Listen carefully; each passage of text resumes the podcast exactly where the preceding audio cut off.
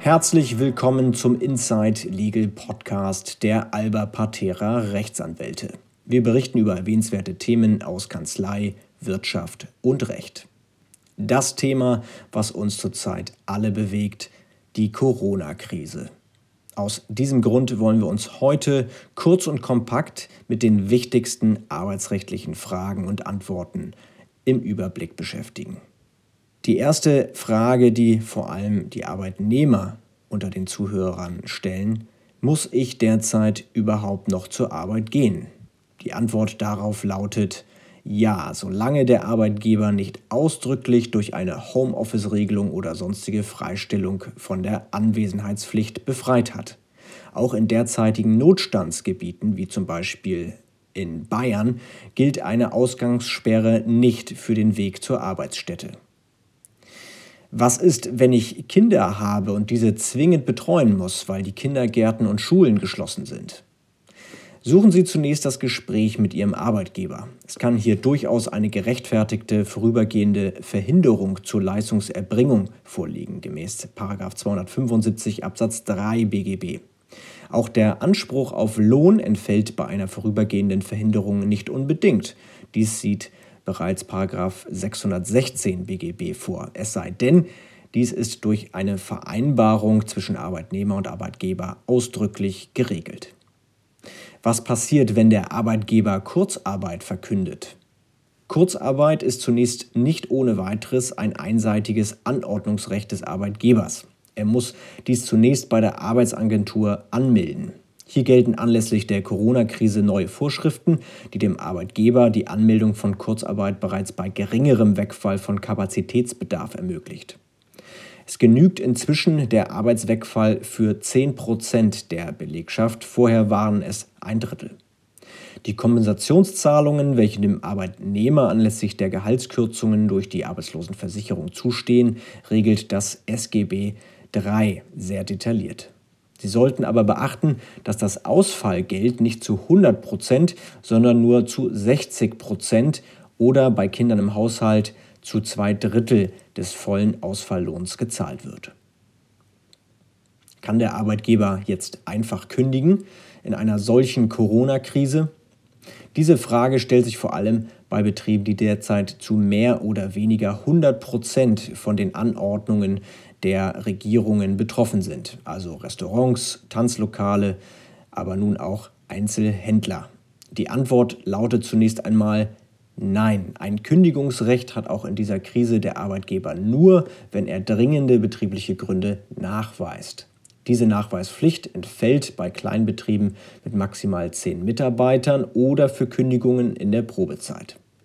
Kann das größere Unternehmen im Anwendungsbereich des Kündigungsschutzgesetzes allerdings nachweisen, dass der Betrieb nachhaltig und endgültig eingestellt wird, zum Beispiel weil eine Prognose eine Wiederöffnung unwahrscheinlich macht, dies ist aber derzeit nicht der Fall, oder weil die Krise das Unternehmen existenzvernichtend in die Betriebsaufgabe führt, auch dies dürfte derzeit aufgrund staatlicher Ausfall- und Kreditzusagen nicht der Fall sein, dann liegt ein betriebsbedingter Grund zur Kündigung vor.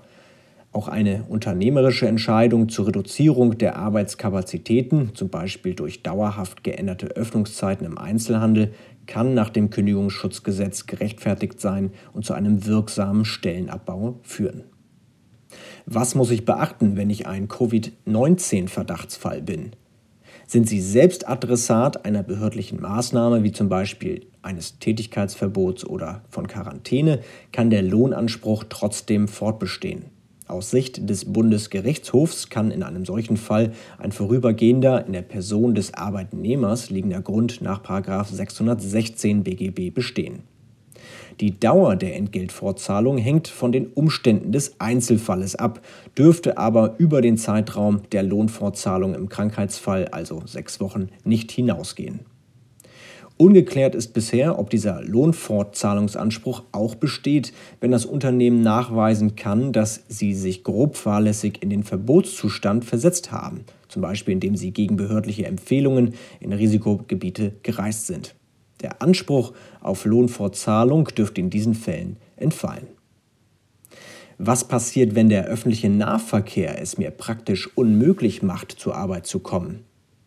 Vergessen Sie zunächst nicht, Ihren Arbeitgeber sofort über die Umstände zu informieren, denn das Risiko, pünktlich zur Arbeit im Betrieb zu erscheinen, liegt beim Arbeitnehmer.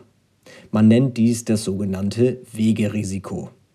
Vermeiden Sie auch Diskussionen darüber, ob die Zurücklegung des Weges Ihnen noch zumutbar ist oder nicht.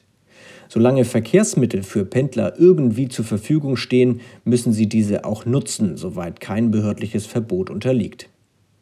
Wenn Sie aufgrund einer ganz individuellen persönlichen Risikoentscheidung nicht zur Arbeit erscheinen, weil Ihnen der Weg zur Arbeit zu riskant vorkommt, laufen Sie Gefahr, den Lohnanspruch zu verlieren und auch abgemahnt oder letztlich sogar gekündigt zu werden.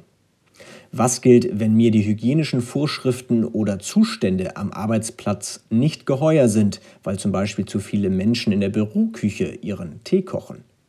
Auch hier gilt, sprechen Sie als erstes direkt Ihren Vorgesetzten oder Arbeitgeber an. Das einseitig entschiedene Verlassen des Büros kann arbeitsrechtliche Konsequenzen haben.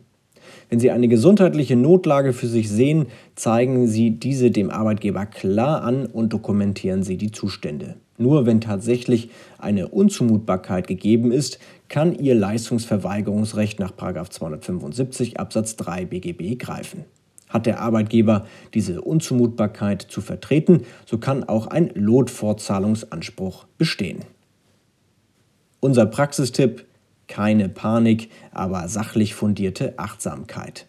Als Arbeitnehmer sollten Sie die jetzige Situation nicht ausnutzen, um einfach mal zu Hause zu bleiben.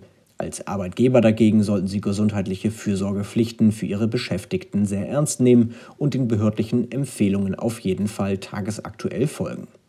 Bleiben Sie gesund. Vielen Dank für Ihre Aufmerksamkeit. Das war's mit dem Inside Legal Podcast der Alba Patera Rechtsanwälte für heute.